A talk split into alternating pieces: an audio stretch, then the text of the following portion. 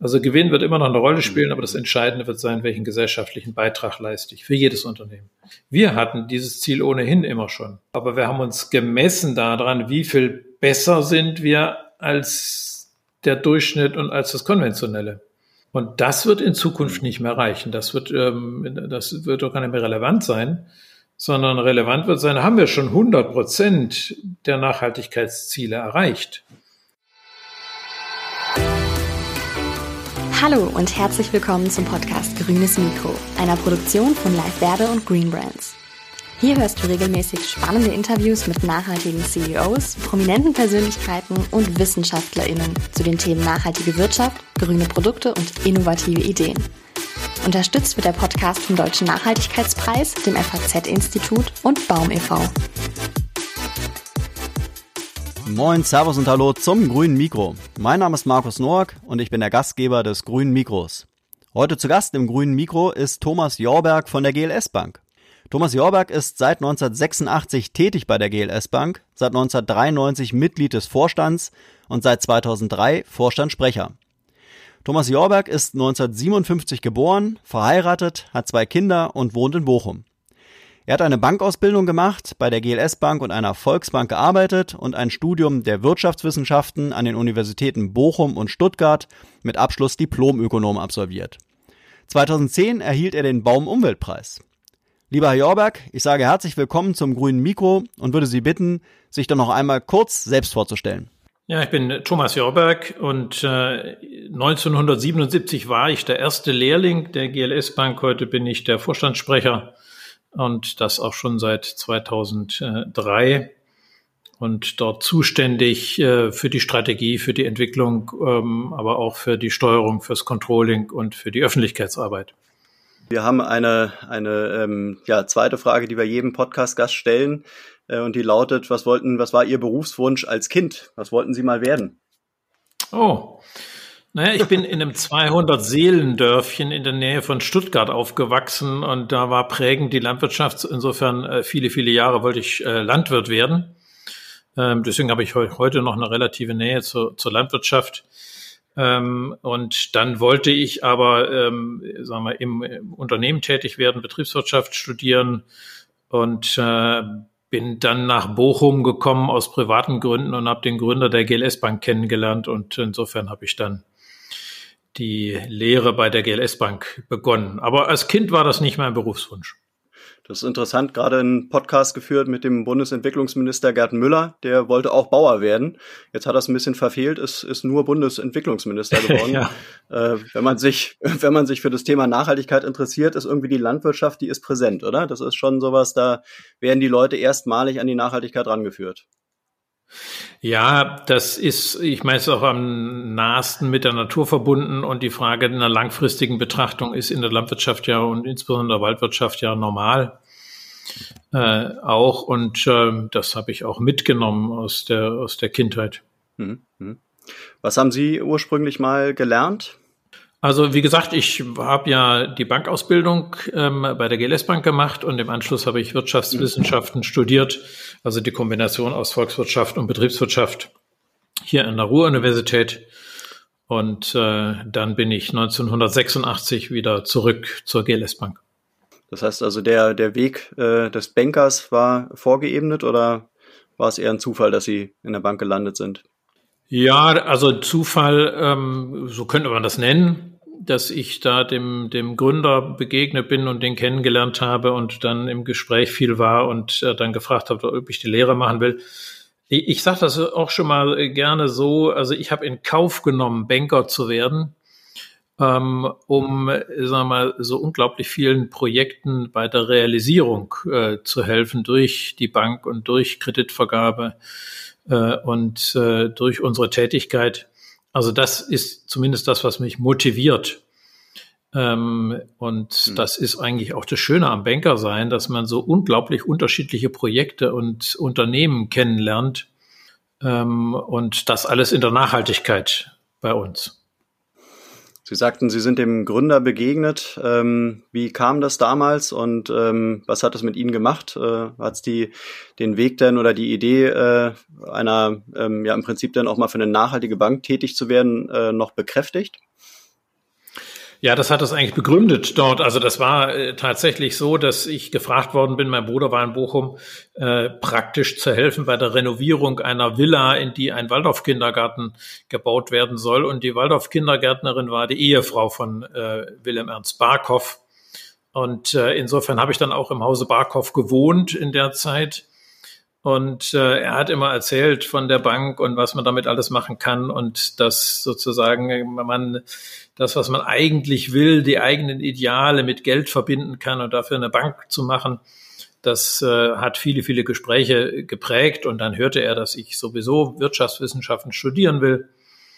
Und äh, ich hatte schon ein Praktikum in einer Taschenfabrik verabredet gehabt äh, und dann kam die Frage und das Angebot, doch die, die, die Bankausbildung bei der GLS Bank zu machen.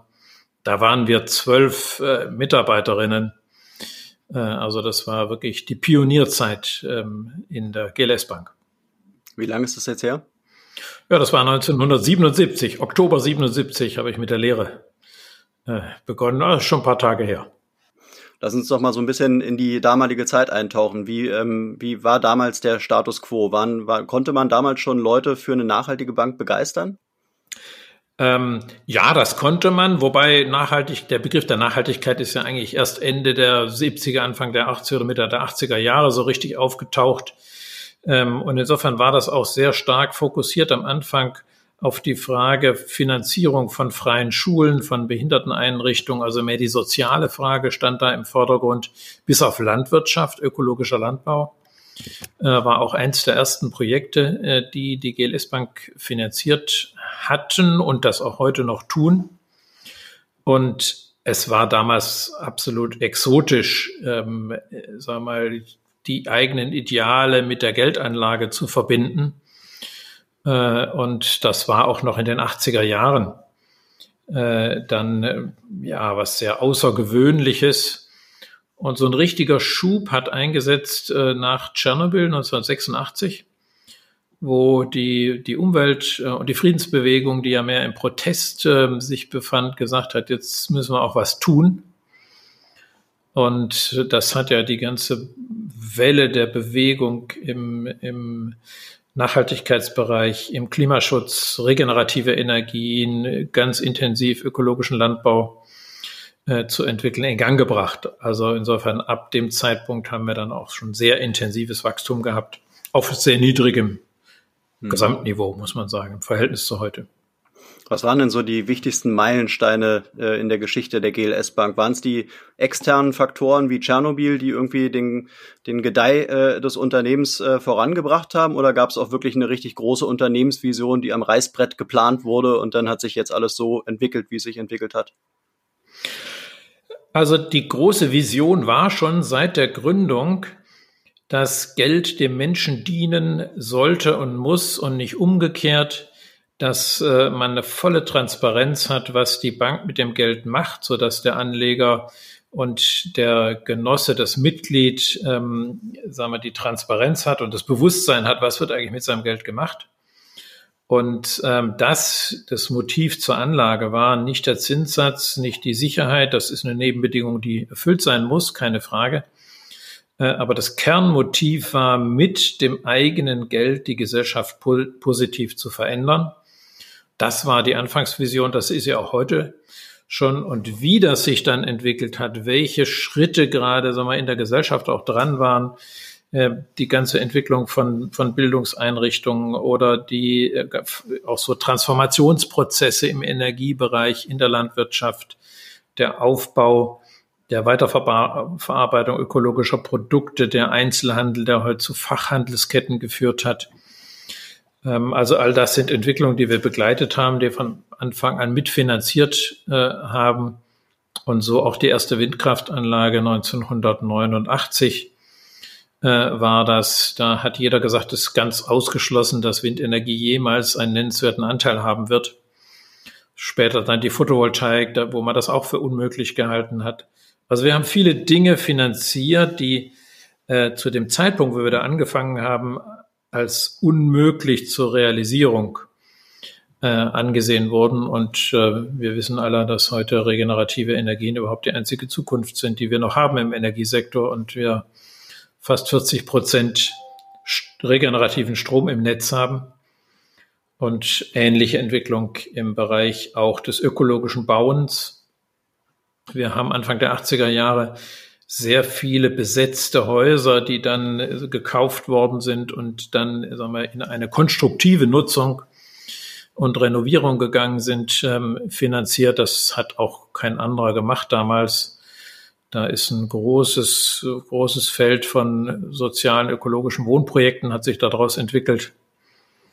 Heute haben wir Riesenprojekte, Möckernkiez in Berlin. Das ist ein ganzes Viertel, was als Wohnprojekt, als genossenschaftliches Wohnprojekt gebaut wird. Also das sind so, so, sagen wir mal, von den ersten Pionieranfängen bis zu dem, wo wir heute stehen, haben wir sehr viele Entwicklungen im sozialen, im ökologischen finanziert und begleitet. Und hat sich die Bank seit Beginn äh, groß verändert oder ähm, ist sie am Ende des Tages äh, gleich oder ähnlich geblieben und haben sich auch die Kunden verändert? Weil ich denke mal so mit der äh, mit der Lehman-Pleite 2008, also mit der, mit der Wirtschaftskrise, da werden wahrscheinlich viele neue dazugekommen sein, die sich gesagt haben, so geht's nicht weiter, auf die alten Banken haben wir keine Lust mehr. Und ähm, da wäre es vielleicht mal spannend zu wissen, wie sich da so Bank und Kunden verändert haben. Also die Grundphilosophie, da haben wir schon gesprochen, die hat sich eigentlich nicht verändert, aber natürlich die Bank, die Organisation, äh, die Kunden, das hat sich alle paar Jahre praktisch, ist das äh, eine völlig andere Organisation geworden. Das ist auch unabdingbar, wenn man so stark wächst, wie wir das, äh, wie wir das tun. Ähm, und ja, also Tschernobyl hat uns den Anfangsschub in regenerative Energien gegeben und überhaupt so Krisen, die in der Gesellschaft da waren, haben, ist immer zu beobachten gewesen, das führt zu Bewusstsein bei, bei den Menschen und auch äh, zum Überdenken des eigenen Handelns und dann auch ähm, zu tatsächlichem Handeln und bei uns eben, was wir merken, dass immer mehr Menschen wissen wollen, was mit ihrem Geld passiert, wie es investiert wird. Und wir hatten in den Jahren zwischen 2010 und 2015 hatten wir also bis zu äh, über 40 Prozent Wachstum. Und auch heute ist es so, ähm, also äh, das ist nicht zurückgegangen in der Corona-Krise, ganz im Gegenteil. Also wir haben ähm, in diesem Jahr jeden Monat ähm, tausend neue, nein, nein, jeden, jede Woche tausend neue Kunden. Also pro Woche kommen tausend neue Kunden zu uns.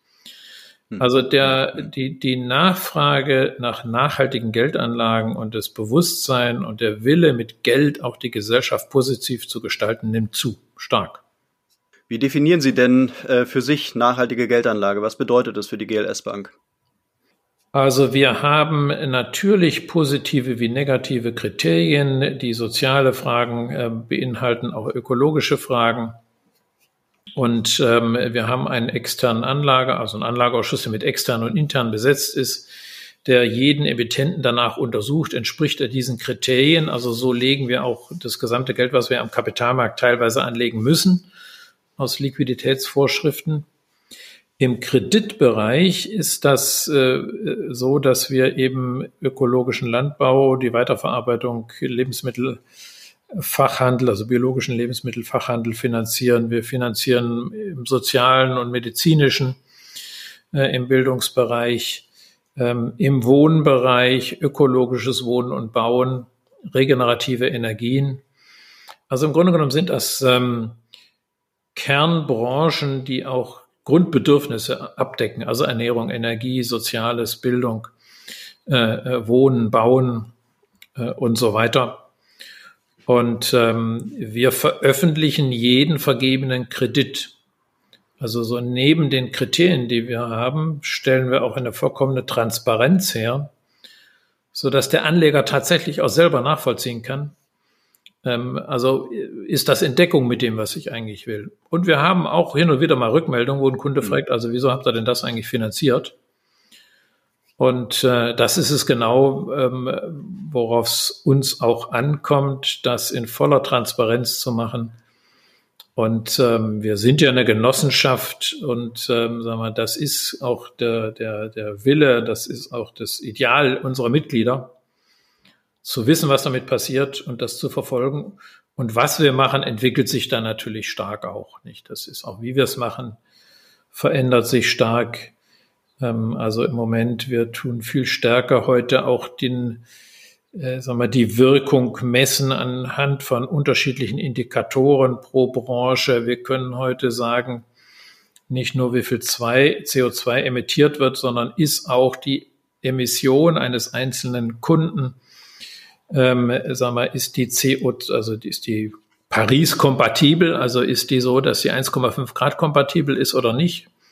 Können dann mit den Kunden darüber sprechen, was muss man denn noch machen, damit das wird. Also insofern, ähm, das heißt auch, sich ständig weiterzuentwickeln, heißt Nachhaltigkeit und immer zu gucken, was ist eigentlich jetzt, ähm, was sind auch für Möglichkeiten und Notwendigkeiten da. Wir diskutieren im Moment gerade ganz intensiv bei uns im Haus, ähm, finanzieren wir den Bau von Photovoltaikanlagen auf landwirtschaftlichen Flächen oder nur auf Dachflächen. Äh, also insofern findet auch eine Auseinandersetzung statt. Es ist nicht eine starre Kriterien, sondern das sind äh, ist ein ständiges Ringen darum, was ist, äh, was ist die richtige Entscheidung. Hat eine nachhaltige Bank wie die GLS Bank den Anspruch, transparenter zu sein als eine konventionelle Bank? Wenn Sie sagen, Sie veröffentlichen sogar die Kredite, äh, dann ist es ja sehr transparent. Also ich habe jetzt noch nicht von anderen Banken gehört, dass sie den Anspruch haben, in diesem Sinne transparent zu sein, aber die GLS hat das jedenfalls von Anfang an. Mhm. Also bei uns weiß der Kunde ganz genau, kann er bei uns auf der Homepage nachlesen, wen haben wir finanziert und auch äh, im, äh, in den Geldanlagen, die wir, wie gesagt, aus Bankvorschriften machen müssen, die veröffentlichen wir genau. Also jeder kann das nachvollziehen. Wo stehen Sie denn so im Vergleich mit den anderen nachhaltigen Banken? Da sind ja in den letzten Jahren auch noch ein paar neue dazugekommen. Der Markt ist relativ volatil, der ist spannend geworden. Immer mehr Menschen werden wirklich affin für das Thema. Äh, wo würden Sie so die GLS Bank ähm, einordnen und was ist vielleicht auch Ihr Alleinstellungsmerkmal? Was sicherlich äh, das Alleinstellungsmerkmal der GLS Bank ist, dass sie ähm, also eine, äh, eine nachhaltige Universalbank ist. Also wir haben wirklich, wir haben das Angebot für den Privatkunden, das Girokonto, das Sparkonto, die Baufinanzierung, ähm, die Altersversorgung, also rund um alles, was ein Privatkunde äh, braucht. Äh, und wir haben auch für die Firmenkunden vom Kreditgeschäft ähm, äh, über natürlich den unterschiedlichen Art von Zahlungsverkehr. Äh, wir haben den ganzen Wertpapierbereich. Wir haben auch einen Bereich Stiften und Schenken bei uns hier im Hause. Also und den Bereich auch Beteiligung. Wir haben eigene Fonds, die wir entwickeln und auflegen, wo Kunden sich beteiligen können. Also in der, in, in, in der sagen wir, Breite gibt es keine andere Bank in Deutschland, die das als Nachhaltigkeitsbank so mhm. macht. Aber es gibt natürlich Kollegen, die jetzt einzelne Bereiche auch ganz ausgezeichnet abdecken, äh, ob das jetzt im Kirchenbankenbereich oder die Umweltbank ist oder auch die Triodos Bank. Ähm, und, und andere ist, also dies Jahr, die schon seit langem auch am Markt sind und äh, erfreulicherweise kann man sagen, machen sich heute eigentlich alle Banken auf dem Weg, die Nachhaltigkeitskriterien zu berücksichtigen, in die eigenen Ziele zu, zu integrieren. Also da ist ein Prozess im Gange, der auch sehr stark von der Politik und vor allem auch von der Regulatorik heute angestoßen wird. Also sowohl die EU hat entsprechende Richtlinien und Definitionen, was ist eigentlich eine nachhaltige Geldanlage äh, entwickelt äh, und ähm, umgesetzt, als auch jetzt äh, die Aufsicht ist dabei, die Risiken, die damit zusammenhängen, wenn man heute CO2 emittierende Technologien finanziert. Also da ist viel auch von der Regulatorik und von der Politik in Bewegung. Was wollen denn Ihre äh, Kunden? Was, ähm, was äh, für Ansprüche haben die, wenn die zur GLS Bank kommen? Also ich die Hauptmotivation ist, dass äh, sie sagen wir, die Nachhaltigkeitskriterien umgesetzt wissen. Ähm, sie können bei uns auch sagen, in welche Branche Sie wünschen, dass das Geld investiert wird. Das tun wir dann erfassen und wir tun auch darstellen, worin wir das investieren. Also, und sie erwarten auch von uns, dass wir uns einsetzen, auch politisch einsetzen für so Fragen wie die CO2-Abgabe, wie die Artenvielfalt in der Landwirtschaft oder ähm, sagen wir, mehr soziale Gerechtigkeit für ein Grundeinkommen uns einzusetzen. Also äh, insofern auch sagen wir, politisch das zu vertreten, was unsere Kunden, die wir finanzieren, eigentlich brauchen und wollen. Das ist eine Erwartung, die die Kunden an uns haben. Und selbstverständlich erwarten sie eine marktübliche Kondition und einen sehr guten Service äh, und äh, eine, eine, eine deutliche Sicherheit auch der Bankeinlagen die wir aber ähm, hm. sicherstellen können, sagen wir, als Bank sowieso, aber auch, weil wir Mitglied in der Sicherungseinrichtung der Genossenschaftsbanken sind. Und wie äh, treten Sie so mit Ihren Kunden und Kundinnen äh, in Austausch? Also woher nehmen Sie das Wissen, was der Kunde eigentlich will? Also zum einen, das sagte ich ja schon, wir fragen das schon bei der Kontoanlage an. Kann der Kunde mitteilen, in welchem Bereich möchte er gerne das Geld investieren? Das gibt uns ja schon eine Indikation auch, wo sein äh, Interessenschwerpunkt ist. Wir haben äh, sieben Standorte, die eigentlich mehr so Kommunikationsstandorte, da kann man auch das Bankgeschäft machen, aber ähm, sagen wir, zu Nicht-Corona-Zeiten waren das ganz sehr, sehr viele Veranstaltungen, die wir gemacht haben für Kunden, mit Kunden.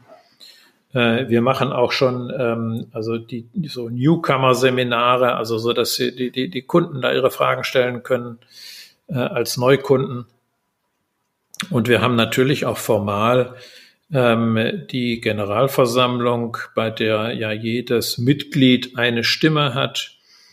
Äh, das dauert ähm, in der Regel fast einen ganzen Tag, also einen Freitagnachmittag und Samstagvormittag, äh, wo wir solche Veranstaltungen machen. Und wir machen auch regelmäßig Mitgliederabende an unseren äh, sieben Standorten. Also es gibt vielfältige Möglichkeiten ähm, in der Vergangenheit, in der Präsenz, aber natürlich im letzten und in diesem Jahr ähm, eigentlich sogar noch mehr solche Veranstaltungen und Möglichkeiten, die wir dann digital anbieten. Wenn wir jetzt mal vielleicht über den Punkt sprechen, wo, wo sich jetzt äh, ein Anleger, eine Anlegerin überlegt, gehe ich jetzt zur konventionellen Bank, gehe ich zu einer grünen Bank. Ähm, was würden Sie sagen, wo stehen die nachhaltigen Banken da versus den vielen konventionellen Banken im Markt? Äh, sind die ähm, wo ist vielleicht wirklich auch der Moment ähm, oder wie sieht der Moment aus, wo sich die Anleger überlegen, grüne Bank oder konventionelle Bank? Können Sie das so ein bisschen beschreiben? Was sind so die Gedanken, die die Leute im Kopf haben und was sind ihre Argumente, die Leute dann zu überzeugen? Also eine Grundvoraussetzung ist sicherlich, dass ähm, äh, die Menschen darüber nachdenken, also wie, wie kann ich denn selber auch einen Beitrag leisten? Wie kann ich selber äh, anders mit meinem Geld umgehen? Ähm, wie kann ich sicherstellen, äh, dass das sagen wir, zukunftsfähig verwandt wird. Das ist sozusagen die Grundvoraussetzung. Aber das sind heute sehr, sehr viele. Das hm, kennt man ja auch von Umfragen. Das ist über ein, weit über ein Drittel, glaube ich, der Bevölkerung sagt, dass sie das will. Mhm. Und dann gibt es ja. meistens Anlässe. Also ich, bei unseren Kunden ist der meiste Anlass, der sie mit Freunden oder Bekannten äh, sprechen, die da eine Empfehlung geben und sagen, das äh, habe ich gemacht, das ist super. Es ist im Übrigen auch total einfach äh, das Bankkonto zu wechseln. Das ist für viele äh, zunächst mal ein Hemmnis, dass sie denken, das ist ein Riesenaufwand, aber das kann man heute digital alles unterstützen. Das ist eigentlich gar kein Problem mehr. Oder sie stoßen eben ähm, über, über die Recherche im Internet äh, auf uns. Das ist ja heute auch mal fast die meiste Form. Also unterschiedliche Anlässe. Sicherlich nicht, äh, äh sag mal, die bezahlte Werbung, die wir machen, das könnten wir bundesweit auch gar nicht äh, leisten, da ähm, wahnsinnig viel Geld auszugeben. Wir sind ein bisschen präsent, aber die Hauptsache ist, sag mal, die, die, die Empfehlung und die eigene Suche. Nun ist ja das Thema Geld immer noch so ein bisschen äh, Rendite getrieben oder Gewinn getrieben. Äh, wenn man sich jetzt den Impact anguckt, den man hat, wenn man bei Ihnen Kunde ist, äh, dann ist der sicherlich ein anderer. Da guckt man wahrscheinlich nicht nur auf die Rendite, aber wahrscheinlich auch. Ähm, welchen, wie, wie kann man den Impact erlebbar machen? Also wenn jetzt beispielsweise Mikrokredite äh, ähm, ähm, gewährt werden durch eben äh, in dem in dem Moment, wo man Kunde bei Ihnen wird, dann ist es das eine, aber eventuell, wenn dann eben äh, irgendwo was in Afrika finanziert wird, ist es eventuell zu weit weg, so dass es so es dann doch wieder nicht erlebbar ist. Also haben Sie eine Möglichkeit, die den den Impact, den der Kunde bei Ihnen hat, den auch erlebbar zu machen? Ja, also de, wir, wir schaffen dem Kunden die Möglichkeit, das zu machen. Also zum einen natürlich durch laufende Berichterstattung. Gerade bei den Fonds sind es natürlich dann spezifische Berichterstattungen für die, den Fonds wie die Mittel eingesetzt worden äh, sind. Wir haben dann auch Möglichkeit, dass man über eine App nachgucken kann, welches Projekt ist denn in meiner Nähe finanziert worden und äh, sich das mal anschauen kann. Das vermitteln wir dann äh, auch. Und äh, natürlich durch die unterschiedlichen Veranstaltungen, äh, die wir haben. und äh, stark auch über die Veröffentlichung der Kreditvergaben. Also wir sind immer wieder erstaunt, wie intensiv das genutzt wird und auch da die Kunden und Mitglieder nachgucken, ach guck mal, das, den haben die finanziert oder der ist ja bei uns in der Nähe, den kenne ich oder da könnten wir mal vorbeigehen. Ähm, also so dass auch für die Mitglieder und die KundInnen das Gefühl entsteht, sie, sie, sie leben in einer, äh, in einer nachhaltigen Wertegemeinschaft. So dass sie das finden, mhm. vielleicht bei ihrem, bei ihrem Naturkostladen, der, das, der auch unser Kunde ist und, äh, äh, oder beim Textilhersteller und ähm, bei der Kultureinrichtung, ähm, beim Stromversorger. Ähm, also wir mal, dass man sich da wiederfindet in einer solchen Wertegemeinschaft. Das erlebt ein Kunde dann auch diese Wertegemeinschaft ist am Ende des Tages eine Art Club, oder? So könnte man es auch bezeichnen. Die Leute sind Teil eines Ganzen, die freuen sich im Prinzip in dieser homogenen Gruppe zu sein. Äh, ich glaube, das ist der echte Vorteil auch gegenüber irgendwas, äh, gegenüber einer konventionellen Bank, weil die hat den, diesen, diesen emotionalen äh, Zugang zu den Kunden haben die eigentlich gar nicht. Also ich glaube, da sind sie viel näher dran, oder?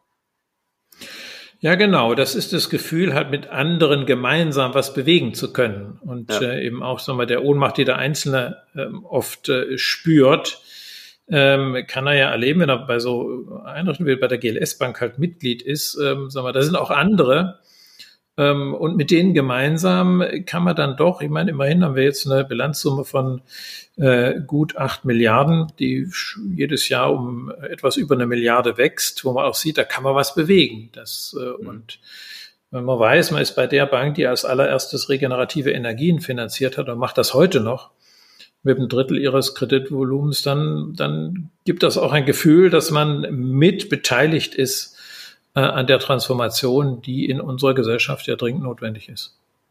Lassen Sie uns vielleicht mal so ein bisschen auf äh, Corona eingehen. Äh, ein Thema ist sicherlich die Sparquote. Die Leute sparen mehr denn je, weil sie nichts ausgeben können. Ähm, verändert es auch so ein bisschen so den Bankensektor? Was, was äh, kann es sein, dass in Zukunft ganz andere Sachen mit dem Geld gemacht werden und horten die Gel äh, Leute jetzt wirklich momentan ihr, ihr Geld? ja, natürlich. Das ist äh, was, was äh, Sie haben es ja selber geschildert, was bleibt anderes übrig, wenn man es nicht ausgeben äh, kann oder nicht sinnvoll verprassen will, was ja äh, eigentlich keiner will. Ähm, dann haben wir im Moment eine erhöhte Sparquote, aber wir haben sowieso natürlich einen, einen ständig wachsenden ähm, Geldvolumen. Das ist ja auch der Grund für den Nullzins, den wir schon seit vielen Jahren haben. Das ist ja nicht irgendwie herbeigeführt von der Zentralbank, sondern das ist eine Marktentwicklung, die verstärkt wird von der Zentralbank, die dann übrigens schon auch dafür zu führt, wenn ein Kunde sagt, also wenn ich schon keinen Zinssatz mehr kriege, dann will ich doch wenigstens wissen, ob mein Geld sinnvoll verwendet wird. Und äh, das mhm. führt auch dazu, dass Kunden zu uns kommen und sagen, naja, also das, da, dann ist auch die Renditeerwartung nicht so hoch, weil man die sowieso heute nicht mehr haben kann, sondern dann ist die Sinnrendite, vielleicht kann man es so formulieren, da steht die Sinnrendite dann im Vordergrund. Und äh, zumindest die kriegt man bei uns. Die Sinnrendite muss man sich sicherlich auch leisten können. Jemand, der, der wenig Geld hat, der wird wahrscheinlich eher schauen, wie, wie hält er irgendwie das wenige Geld zusammen, um überleben zu können. Äh, ist es auch so, dass bei Ihnen vielleicht überdurchschnittlich viele Menschen Kunde sind und Kunden sind, die äh, mehr Geld haben? Also es sind sicherlich viele, die vermögend sind, aber eben nicht nur. Und äh, das ist ja das Besondere an der GLS Bank.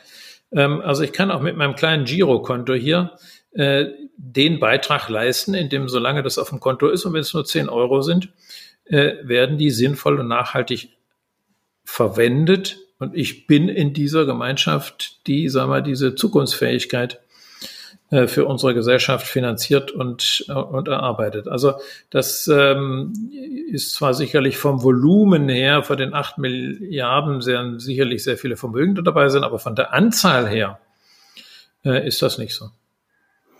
Adressieren Sie denn auch Studenten und Studentinnen? Äh, ist das für Sie auch eine Zielgruppe? Wo kann man ja relativ früh die Leute abholen und schon so ein bisschen auch Bildung vermitteln, was das Thema Geld anbelangt? Ja, ich habe immer so ein bisschen äh, Schwierigkeiten mit der Definition von Zielgruppen, ja. weil äh, im Grunde genommen wollen wir Ziel vom Kunden sein, okay. äh, also Anziehungskraft haben. Aber natürlich ähm, freuen wir uns sehr, wenn wir, ähm, wenn wir Schüler und Studenten haben, die haben auch eine besondere Kondition bei, bei uns bis zum 27. Lebensjahr. Ähm, und da tun wir auch viel für. Und wir haben auch eine sehr junge Kundschaft.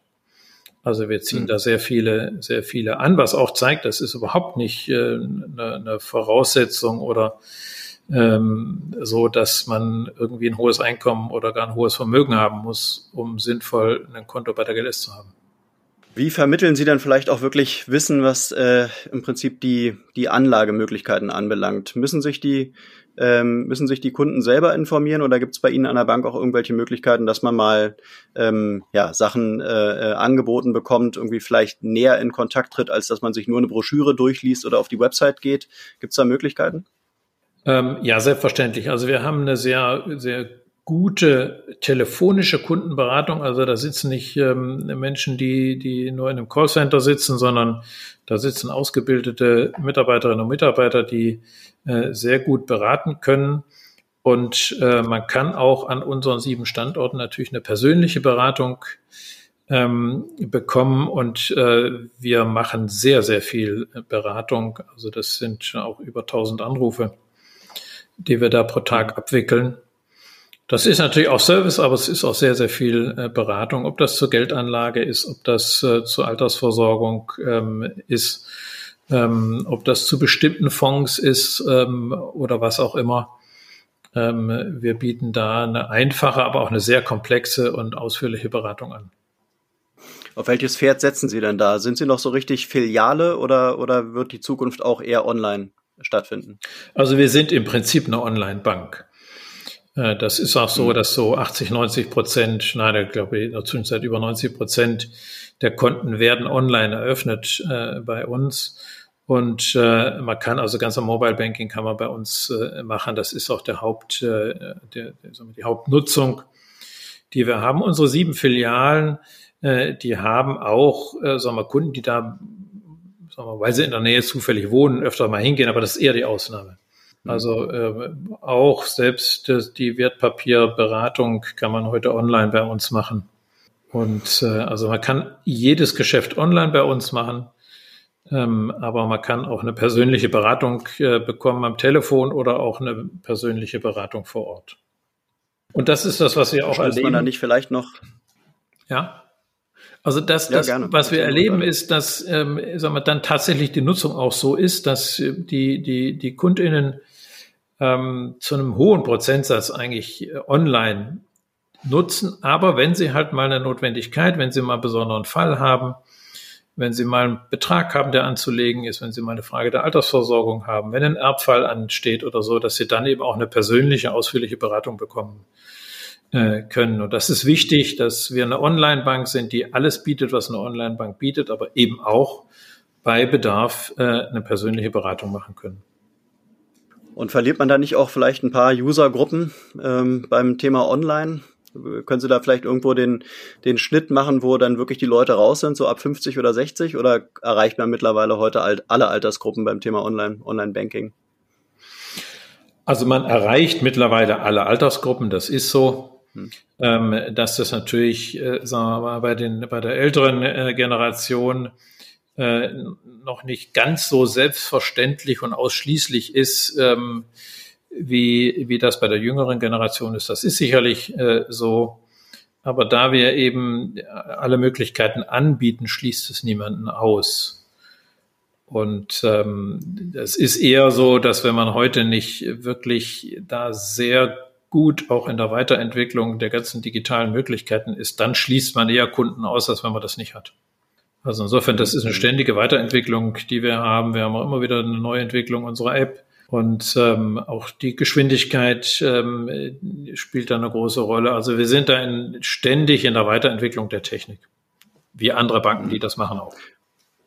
Also die GLS Bank hat ja auch ein paar Filialen. Hier und da findet man mal eine. Ähm, war die GLS Bank denn schon von, von Beginn an eher eine Online-Bank oder ja, wir waren schon eine Online-Bank, als es noch keine Online-Banken gab.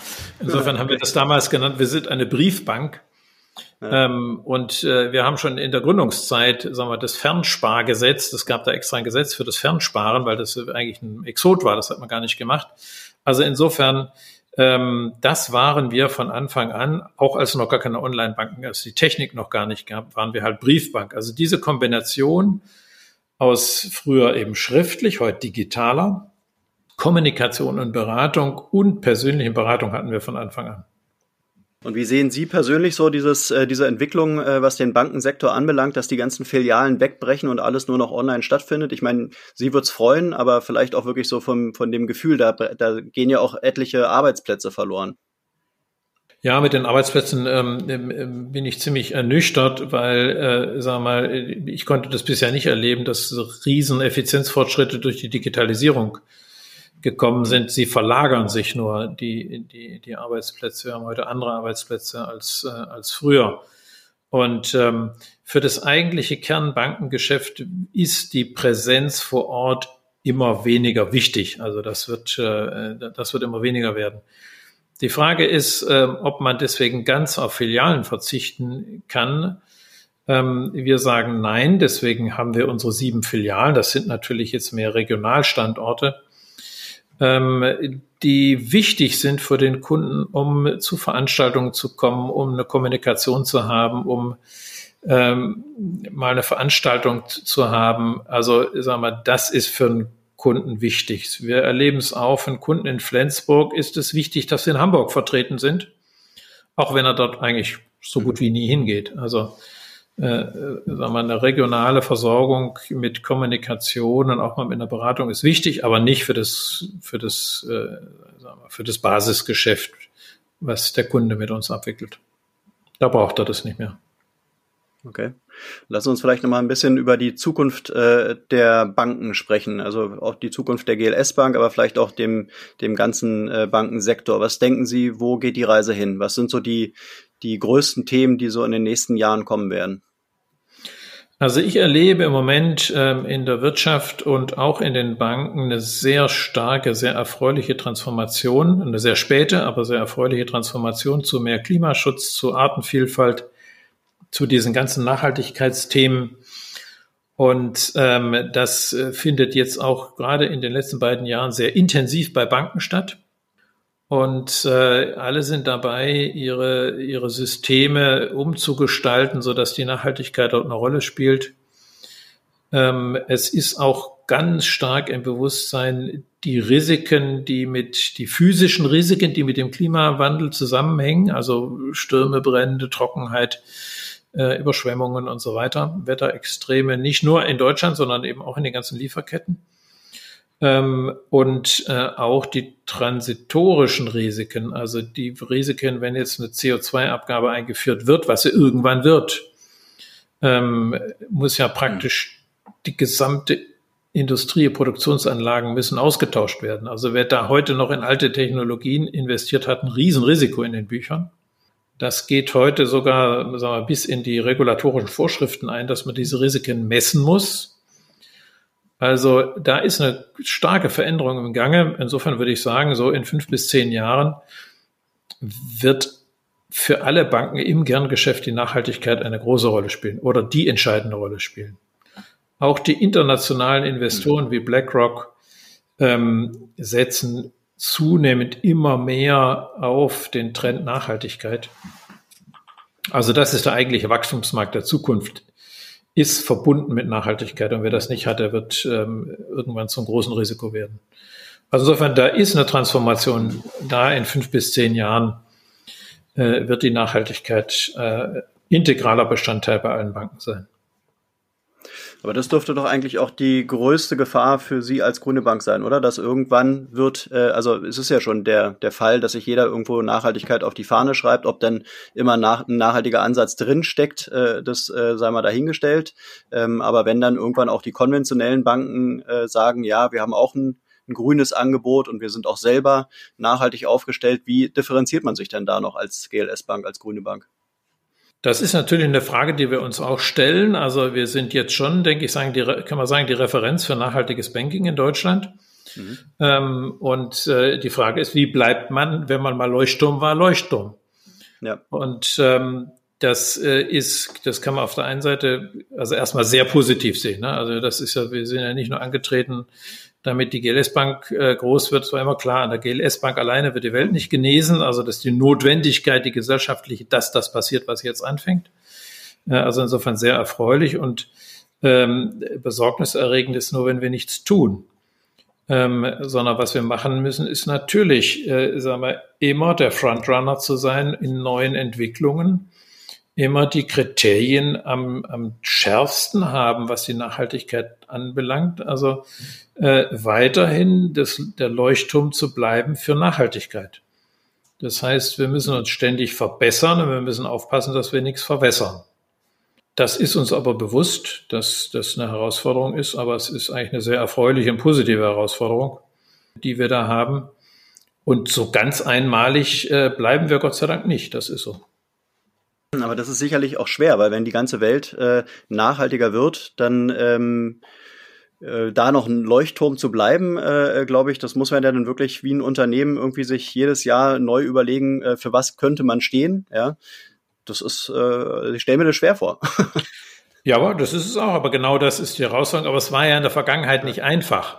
Ne? Also wir haben das gegen jeden Trend ähm, geschafft. Das war auch nicht einfach. Mhm. Und ähm, jetzt sozusagen müssen wir und wollen wir an der Spitze des Trends äh, stehen. Und für die ganzen Branchen der Nachhaltigkeit bisher ändert sich natürlich äh, auch die Zielorientierung so ein bisschen. Vielleicht nicht das Ziel. Also wir haben einen Paradigmenwechsel in der gewinnorientierten Wirtschaft hin zu mehr Nachhaltigkeit, zu, zu den Nachhaltigkeitszielen der UN, zu der, zum Klimaschutz. Also da haben wir einen Paradigmenwechsel. Also Gewinn wird immer noch eine Rolle spielen, aber das Entscheidende wird sein, welchen gesellschaftlichen Beitrag leiste ich für jedes Unternehmen. Das ist der Paradigmenwechsel, den wir in der Gesellschaft hatten. Wir hatten dieses Ziel ohnehin immer schon. Äh, und unsere Kunden auch. Aber wir haben uns gemessen daran, wie viel besser sind wir als der Durchschnitt und als das Konventionelle. Und das wird in Zukunft nicht mehr reichen. Das wird, ähm, das wird doch gar nicht mehr relevant sein, sondern relevant wird sein, haben wir schon 100 Prozent der Nachhaltigkeitsziele erreicht. Und ähm, äh, also sind wir wirklich 1,5 Grad kompatibel und all unsere Kunden auch. Äh, also insofern haben wir da auch eine, wir haben keine Zieländerung, aber wir haben eine Benchmark-Änderung. Und also auch wir sind nicht, äh, äh, sind nicht bei 100 Prozent noch lange nicht angelangt. Da geht noch viel. Und insofern, ähm, das ist das, was wir anstreben, dass wir sagen, wir, unser Ziel ist eben tatsächlich 100 Prozent zu sein. Dass wir das nie erreichen können, ist eine andere Frage. Aber nicht mehr der Orientierung, wir sind einfach besser als die anderen, das wird nicht mehr reichen, das ist auch nicht mehr interessant. Und wollen Sie sich denn für die Zukunft auch breiter aufstellen, also noch mehr Leute erreichen oder wollen Sie schon irgendwie eine Nischenbank bleiben? Also eine Nischenbank bleiben wir schon allein deswegen nicht, weil das nicht mehr eine Nische ist, nachhaltige Geldanlagen. Also die gibt's nicht mehr, die Nische. Das ist auch äh, klar, das ist eine andere Herausforderung sagen wir mal, der Führer in der Nische zu sein, als sagen wir mal, führend in einem, in einem Megatrend äh, zu sein, mit dem wir es äh, zu tun haben. Und ähm, insofern, ja, wir erreichen, ich meine, wenn man äh, 1000 oder mehr Kunden pro Woche hat, dann hat man schon eine deutliche Ausweitung der Reichweite. Und wir gehen davon aus, wenn wir gute Arbeit machen und da wenn wir eine Anstrengung machen, dass es auch weiter so geht. Und ist Wachstum auch in andere Länder geplant? Ich weiß gar nicht, in welchen Ländern sind Sie aktuell? Wird es auch international? Äh, das kommt darauf an. Ähm, als Bank mit der Bankarbeit im engeren Sinne nicht. Mit unseren Fonds sind wir längst ähm, international ähm, äh, unterwegs, äh, also auch in, in zu entwickelnden Ländern in, in, und so weiter. Ansonsten haben wir ja mitgegründet die Global Alliance for Banking on Values. Das ist ein globaler Verband äh, von nachhaltigen Banken, äh, jetzt rund 64 aus allen Kontinenten, äh, ist schon ein Schwerpunkt Europa. Aber ähm, insofern sind wir mehr in Kooperation mit anderen Banken unterwegs als dass wir selber sagen, wir filialisieren jetzt äh, in andere Länder. Aber wir sind in enger Kooperation und auch von Projekten, die international tätig sind, äh, können wir durch diese Kooperation auch eine internationale Orientierung haben. Die Gefahr, dass man vielleicht von irgendwelchen großen konventionellen Banken mal überrannt wird, die sehen Sie nicht. Also dass es irgendwann mal eine Fusion, Merger zwischen mehreren grünen Banken geben muss, damit man sich gegenüber den großen äh, dann noch behaupten kann. Äh, Gibt es so eine Gefahr? Also äh, eine Gefahr gibt es da nicht. Ob es eine Chance äh, gibt, das äh, bleibt abzuwarten. Aber wir sind ja als Genossenschaftsbank nicht übernahmefähig. Mhm. Also insofern, das ist auch die Garantie, dass äh, sagen wir, wir, sagen wir, unsere eigenen Entscheidungen immer fällen können. Das fällen die Mitglieder. Ähm, und sie werden nur eine Entscheidung fällen, die jetzt überhaupt nicht ansteht, aber mal diesen theoretischen Fall, dass das, äh, der, der Souverän sind die Mitglieder. Hm. Und ähm, wir sind nicht übernahmefähig. Also wenn man, wenn man ja, mal, sinnvolle Kooperation oder Assoziation hat, dann kann man das machen, aber nur wenn, wenn man sagt, okay, da bleibt die, die, das Leitbild, da bleibt die eigene Vision auch äh, ähm, erhalten.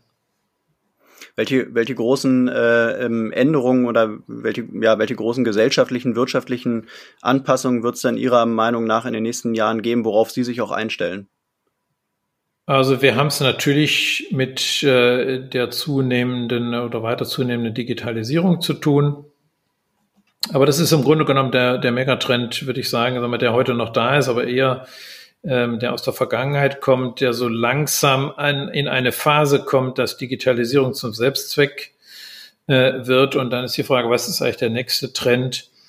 Und ähm, das ist aus meiner Sicht äh, im weitesten Sinne der Trend Gesundheit.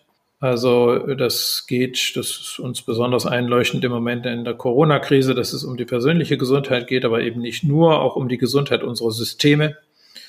Es geht um die Gesundheit der Natur, um die Artenvielfalt.